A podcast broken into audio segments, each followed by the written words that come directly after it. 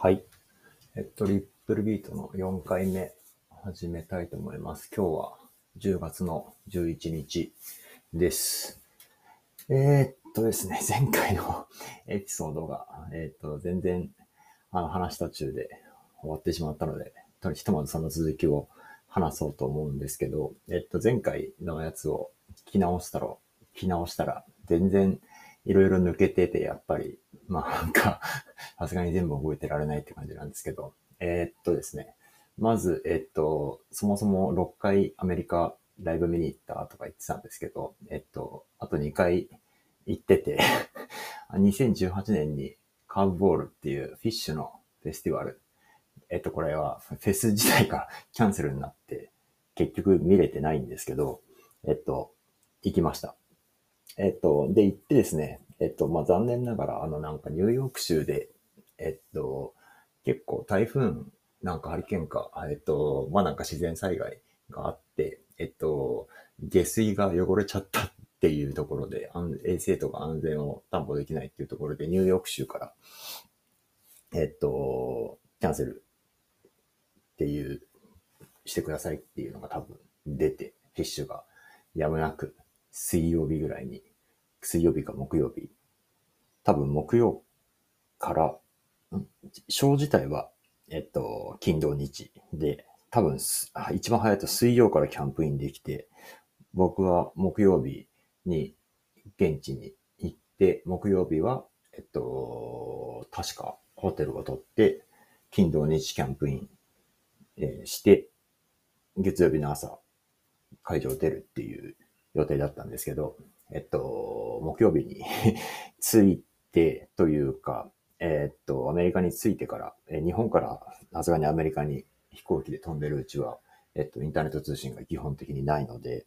あの、SNS とかも見れなくて、まあ多分そのうちにもう、あの、友達が連絡くれてたかもしれないんですけど、木曜日、アメリカに、ニューヨークの近くに着いてから、えっと、もうアメリカ人の行くよってし、行くっていうのを知ってた友達が、フィッシュの好きな友達が、えっと、その友達は来る予定ではなかったみたいなんですけど、あの、キャンセルになったよっていうの連絡をくれましたね。はい。 Phish の、あの、フェスティバルが絶対行こう行こうと、次やったら行こうとか、えっと、2015年ですね、あの、ボー、あの、えっと、 Grateful Dead の Fare Thee Well の後に、えっと、フェスがあって、それは Magnaball か。えっと、僕は行けてないんですけど、それがやっぱり行った友達、知り合い、日本人の人でも結構いて、やっぱりすごすごかったっていうのをよく聞くので、で、今までのフェスも、まあ多分3、4年に1回今までやってたんですけど、2015やって2018やろうとしてできなくて、えっと、まあコロナがあったので、ちょっと間隔空いてますけど、2023来年ぐらいとかあったらいいですね。ちょちょっといけるかわかんないですけど。はい。いけたら、一種のフェスはちょっと一回行かないとなと思ってます。で、あと2018年のその最後の年末ですね。ニューイヤーズイブって言って、えっと、年末にいろんなバンドが、えっと、一つの会場とか、まあちょっと、あの会場が全部連続じゃない時もあるんですけど、で、えっと、まあ3日間とか4日間とか、まあ2日のこともありますけど、例えばフィッシュは、あの、マディソンスクエアガーデンっていう、多分世界一有名なコンサートホールとか、あと、何でもスポーツもやるところですけど、えーっと、ところで、えっと、ショーをやることが結構恒例で、5年か6年に1回、あの、別のところでやったりするんですけど、基本的にニューヨークの、ニューヨークのというか、マディソンスクエアガーデンの、えっと、年末はフィッシュが、もう結構前からですね、2000、結構フィッシュは、あの、2004年に1回ブレイクしていて、2009年に再結成というか復活して、で、そこの間は空いてるんですけど、9年からもうかなりの、ほぼほぼ、1回2回、マイソンスカイがなかった時があるんですけど、あとコロナの時は、あの、多分なかった。2020が多分なくて、2021が無観客でやったのかな。今年も決まってますね。2022もフィッシュマンスのスケラーデンありますね。えっと、まあ、そうですね。話が飛んでましたけど、そのチーズインシデントは、えっと、コロラドの、えっと、バンドで、デンバーとの先にボルダーっていう、多分、あの、デンバーの次にでかい街があって、そのボルダーのところで、まあ、ボルダーのスイングチーズインシデントのバンドなんですけど、ファーストバンクセンターっていう、デンバーとボルダーの間ですね。えっと、会場があって、そこで、えっと、3日間、ちょっと日にちが飛んで、8、3、12月の28日、30日、31日がストリングチーズインシデントが3日間あって、29日は間を縫ったようにうまいこと、えっ、と、サウンドライブセクター9、STS9 のショーがデンバーであって、それも行って、4日間、ストリングチーズインシデント、セクター9、チーズチーズっていう4日間ライブを見に行きました。はい。それはすごいストリングチーズインシデント好きな友人が、もうその人はニュー、チーズのニューイヤーズ、多分、その時も、その時も5回目だか6回目だかっていう人で、なんか、結構今まで多分一人で行かれてたのか、他の方と言ってたのか、なんですけど、行くよ、つって言ってて、で、行けると思って、行きます、行きます、つって、チケットを全部取ってもらって。それをホテルも全部込み込みのパックで、しかもホテルから会場までバス多分30分ぐらいなんなきゃいけないんですけど、それもホテルからもうチャトルバスが別で、すごい、もう、もう何の心配もないと言ったらあれですけど、もライブ終わった後もホテルまでバスで帰ってこれるという感じでした。ね。それは、それで、うん、やっぱり良かったんですけど、はい。その二つ、結構、まあ、ちょっとフィッシュは、まあ正直、その時は見れてないので、あの ちょっと飛ばしちゃったのは、あまあまあ、しょうがない、しょうがないさらおかしいですけど、思いましたけど、チーズはがっつり見ました。すごい、すごい、やっぱりいいですね。はい。で、えっ、と、前回もそうなんですけど、ちょっと、一応これ尺が、1回のエピソード30分っていう今制限の中でやってるので、30分に収めたいんですけど、えっと、前回2013年ロッキン行ったっていうところぐらいまでざっくり話して、えっと、あ、そう。で、あとと、全然話が間違ってたところが、その時にファーザー見ましたよって言って、ファーザーのキーボードが、えっと、マルコ・ベネメントっていう、そのジョールソ、ドラムのジョールソと一緒にベネメンソ・ルット、ルッソデュオっていうのをやってたんですけど、そのベネベント、マルコじゃなくて、ジェフ・キメンティっていう、えっと、ボブウェアのラットドッグとか、あとそのデッド50、フェアズウェルの時にもキーボードやってたジェフ・キメンティっていう、もっと年配の、あの、人が、えっと、ファーザーは仕入れました。えっと、大変失礼しました という感じなんですけど、この人、2020年コロナになる直前にブードゥデッドっていうスティーブ・キモックと、あとジョジョージ・ポタ・ジュニアと、えっと、ドラマーキモックの息子の4人で、ブルーデッドっていうのを来日した時に、えっと、あの、あそこですね、横浜のベイホールのショーはものすごいもう会心のショーで一緒に写真撮ってもらって、嬉しかったですね。それはさすがになんかインスタグラムに上げたら、全然知らない人からもなんか結構いいねがついたりしましたね。まあ、いいですけど。えっと、はい。で、2014年がフィッシュのディックスですね。これが、えっと、デン、これもデンバーで、えっと、サマーツアー、フィッシュ、7月の多分中旬ぐらいからですかね。だいたいそれでこの、えっと、これが9月の1週目の、あの、レイバーデイか。レイバーデイっていう週末が、最近だと思うんですけど、多分ああってとかできて、そこの週末ですね、9月の1週目に、えっと、だいたいサマーツアーが終わるんですけど、そのファイナルを最近、このディックススポーティングパークかな？ディックスって、あの、アウトドアの、あの、お店があって、その会社の持ち物っていうこれだと思うんですけど、ディックスのスタジアム、サッカースタジアムですかね。で、えっと、まあ、多分2万人とかは入るんですけど、ここにフィッシュを初めて見に行きました。これの時も、あれですね、なんか、その友達、フィッシュすごい何回も見てる、100回以上見てる。ツアー者がいるんですけど、その、その友達に誘われて、えっと、フィッシュ見に行こうっつって、あ、行こう、行く行くっつって、行きましたね。で、行ったら、まあ、その時のタイミングがなんか良かったのか、日本人多分30人ぐらいいて、すごいなと思いましたね。長い、長い人も何回も見てる人もいっぱいいる、いるでしょうし、でも初めての、僕とかも含めて初めての人も多分10人ぐらいいたんじゃないかなと思いますけど、そこで友達になった人とかは結構いますね、未だに。未だにもう全然もちろん、まあそこ行っちゃう人なんて、東京方面、まあもちろん関西方面に住んでる人、まあもちろんそれ以外の人も全然いると思うんですけど、東京方面に住んでる、関東に住んでる人は、その後もしょっちゅういろんなとこで会うような友達ばっかりですね。で、この3日間見て、その次2015年にフェアゼベルっていうその話、ちょっと前にもう少し話してる Grateful Dead の50周年。えっと、この時のメンバー一応お伝えしておくと、えっと、コア4っていうコアの4人ですね。えっと、ボブウェア、ギターボブウェア、ベースフィル・レッシュ、ドラムのビル・クローツマンと、えー、っと、パカションのミッキー・ハートに加えて、ギターが、えっと、フィッシュのトレイ・アナスタシオと、キーボードがジフ・キメンティと、もう一人のキーボードの名前をすごい忘れしてますが、どちらかというとちょっとポップス寄りな人で、えっと、これもものすごいなんか失礼な気がしますが、名前がど忘れしてますね。これもまた、次回にとりあえず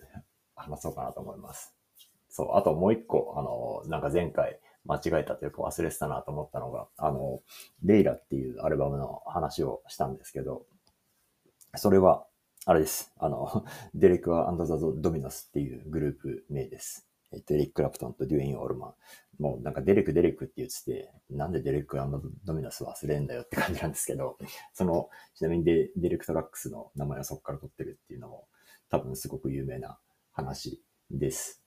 で、なんで、まあ、これもなんか、なんか、うんちく語りみたいになっちゃいますけど、えっと、レイラってというか、えっと、デレクトラックスって、その、まさにそのデュアン、デュエイン・オールマンの、えっと、スライドギター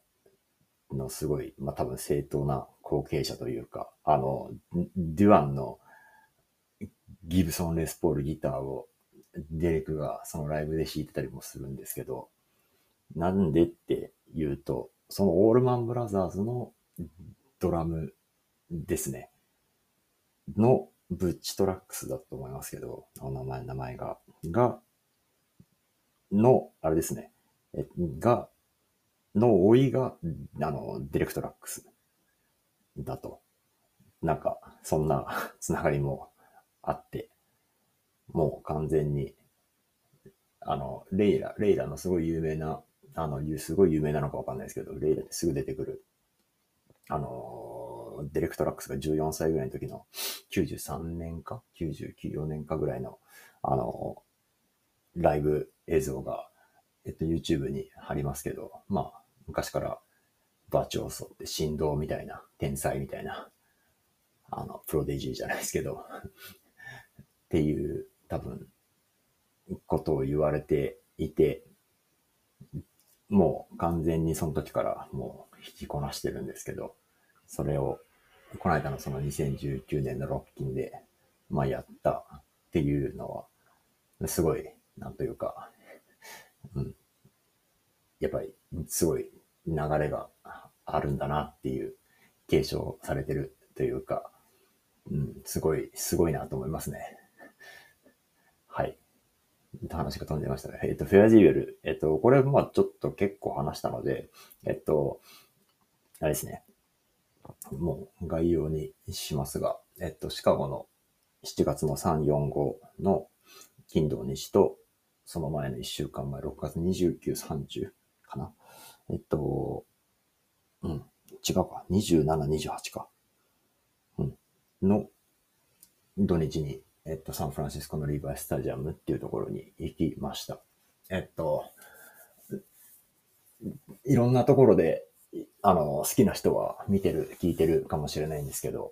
サンフランシスコのショーは、えっと、サンフランシスコの街の方が、なんていうか空気感としては多分緩いというか、まあ、デッドの本拠地でもあるので、あの、まあ、いいショー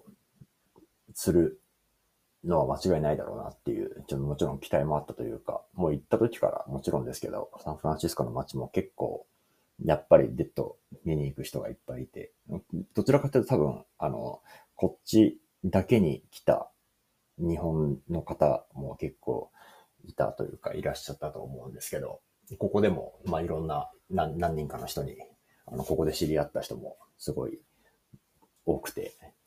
そ、そそれからもいろんな人と繋がってて嬉しかったんですけど、えっと、サンフランシスコのショーは、えっと、まあ、やっぱり、まあ、もう、ウォーミングアップというか、あのー、なんか、サウンドチェックとまでも言わないですけど、あの、その、シカゴのショーがやっぱりものすごくて、えっと、ちょっとこっちだけしか行けてないっていう人には、ちょっと大変申し訳ないんですけど、まあ、そこまで良くはなかったというか、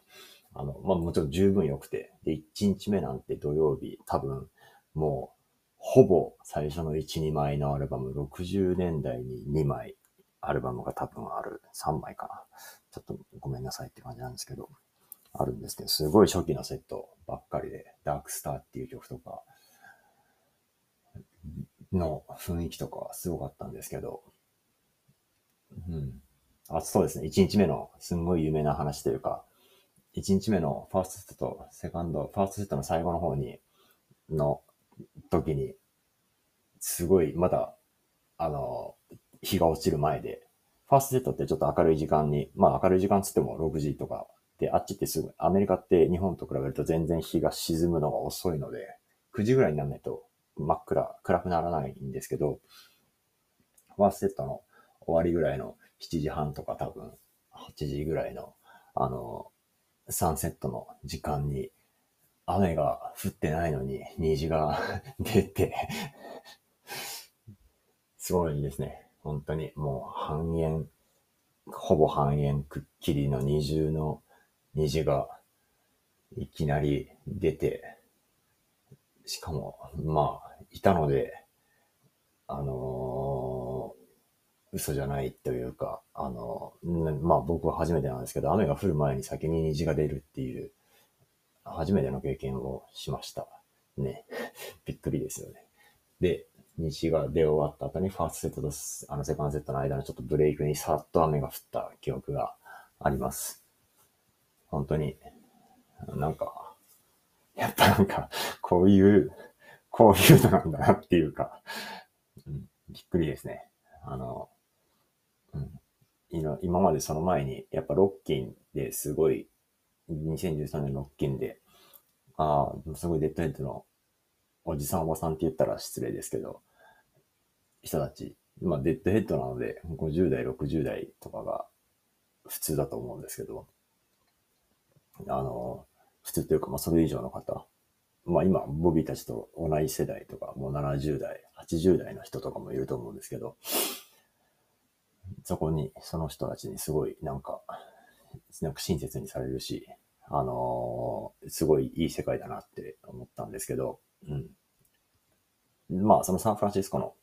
1日目の時ももちろん、デッド、デッドヘッドはすごく良いし、あの、やっぱ1曲目いきなりトラッキンっていう、これも VTL デッドの代名詞みたいな曲があるんですけど、アメリカをただツアーする都市の名前とかいっぱい歌詞で出てくる曲で、それが始まった時に、ああ、これだっていうね、アメリカデッドだなっていう、みんなもちろん歌えるし、あの、会場中が踊り出すというか なんかすごいんですよね。うん。まあそれを、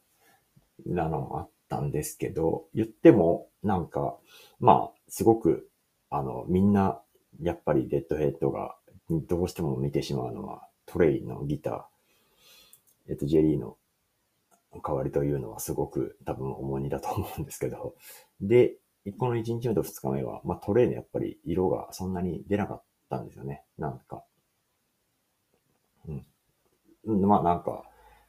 あの、結構、多分、この時にトレイの、あの、これ勝手な自分の憶測でもあるんですけど、あとスティーブ・キモックっていう人とか、あとガーメント・ミエルの名前をど忘れしちゃってますけど、ガーメント・ミエルのギターとか、あと、もし聞く可能性があるなら、ワイドスプレッドパニックの、まあ、あの人は、ちょっと、ジェリーの代わりじゃないと思うんですまあ、キモックが多分、一番パッと出てくる。まあ、もしかしたら JK、あの、ダックスターオーケストラのファーザーの JK もゼロじゃないかもしれないですけど、まあ、なんかトレイっていうのはちょ、ちょっと意外なチョイスで、もちろん今までもコラボレーションとか結構してるんですけど、とは言ってもっていうところだったんですけど、まあ、で、えっと、サンフランシスコ2日間で、まあ、ちょっとトレイ、もっとやってくれよっていうのが多分、デトロイトの率直な感想で、僕もなんかそこまでこの2日間でギターで飛ばされたっていう感じはしなくて、もちろんあの曲がすごいいいので、サンシャインデイドリームとか、ラブライト、タウンドライブライトとかも多分2日目に弾けたと思うんですけど、うん、あの、まあまあまあ、もっと見たいっていうか、うん、っていう感じだったんですけど、で、その、まあ一週間後ですね。一週間後とか次の週末の金土日、シカゴの金曜日から、まあ、まあこれです、これですよっていう 感じでしたね。シカゴは、ソルジャーフィールドやっぱり前回もお伝えした通り、デッドヘッドにとってすごいところなので、もうまさに聖地というか、もう、あの、受付の人との雰囲気とか、まあ、ちょっとフジロックとかで伝わるかわかんないんですけど、あの、受付とか、あの、フェスに関わってる人がもう最高で、バラ配ってたり、あの荷物チェックとかも緩かったり、あのもうとにかく楽しもうというか、みんな、あの、受付の人たちも楽しんでるんですよね。踊ってるし。その辺は、まあ、日本に、日本では絶対見れない光景が、ところどころで見れるし、行くまでも、あ、とシカゴはやっぱサンフランシスコよりもさらにもうシカゴが完全にデッド、デッドにのお祭り状態で、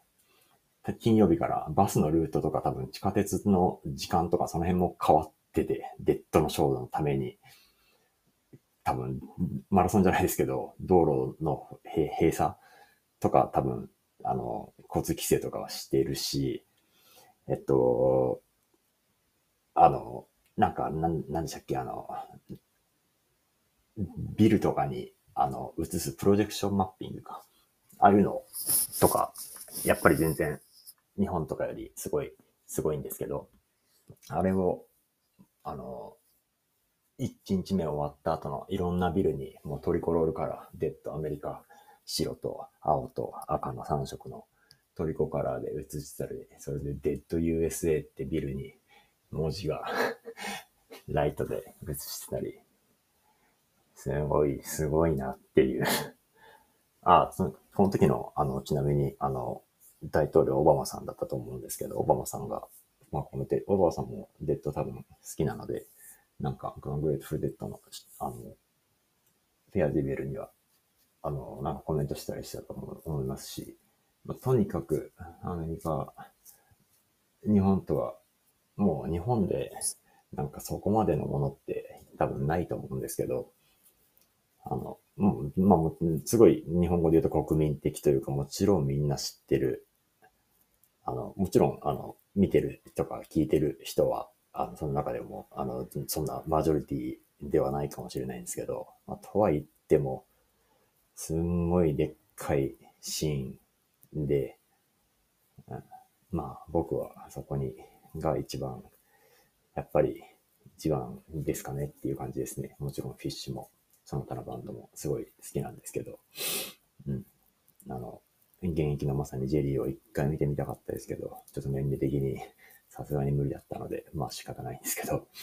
うん。まあ、その、このデッドのフェアディエルはちょっと話すことが多分ありすぎるので、ここはまた別で話したいんですけど、えっと、2016年ではボナルーに行きましたと。えっと、それも、うんと、そうですね。LCD サウンドシステムっていうのと、このデータのカンパニー、あの、まあ、データのカンパニーはもちろんなんですけど、あの、その2015年のフェアズイール・ウェールの、やっぱり経験がもう忘れられないので、また、データのカンパニー、ヒル・レッシュいなくて、ジョン・メイヤーなんですけど、あちょっと一回見たいなと思って行きました。が、えっと、2015年の多分これ秋からデータのカンパニーってツアー始めて、秋と多分年末と、えっと、で、えっと、この2016年のボナルーはサマーツアーのもう本当に初め、1回目か2回目のショー。で、まだやっぱりそこまで、あのバンドってやっぱりちょっと年数が必要で、曲もあの同じ曲を何回も何回もやって、まあジェリーが、ジェリーガルシアが言ってるすごい有名な話なんですけど、多分曲が完成するのに3年とか5年かかるみたいな、えっと、何回もやって、しかも同じメンバーで演奏することで多分そのグループができていくと思うんですけど、この時は全然まだ、まだまだっていう感じでしたね。あの、フェアディエルが良すぎて、うん、5, 5回のショーしかなかったんですけど、やっぱりもうサンフランシスコの3日間、あの、土曜日は正直そこまでですけど、金曜と日曜はもう、これ以上ないっていうレベルのものを、やっぱり、ないだろうなって思うレベルのものを見れたので、で、それもあるので、もちろん見に行っちゃうんですけど、えっと、モナル。で、このメンバーでやって、で、まあやっぱり、トレイの、ものすごい、僕はトレイは、もちろんフィッシュっていうのも好きなんですけど、このグレートルデッドの時のトレイは、もう本当に素晴らしくて、それとどう考えても比較しちゃうんですけど、ジョン・メイヤー見たら、まあまあ、まあ、まあ、この後すごい良くなる、良くなってるはずなんですけど、もちろん、あの、その後の音源聞いて良いんですけど、この時は本当に最初の方だったので、まだまだでしたね。で、えっと、さっきちょっと伝えたカーブボールと、えっと、ストリングチーズにしてた2018年の夏と年末に行って、えっと、2018年の年末のチーズは、えっと、これ本当その、連れて行ってくれた友達が、友人がいなかったら、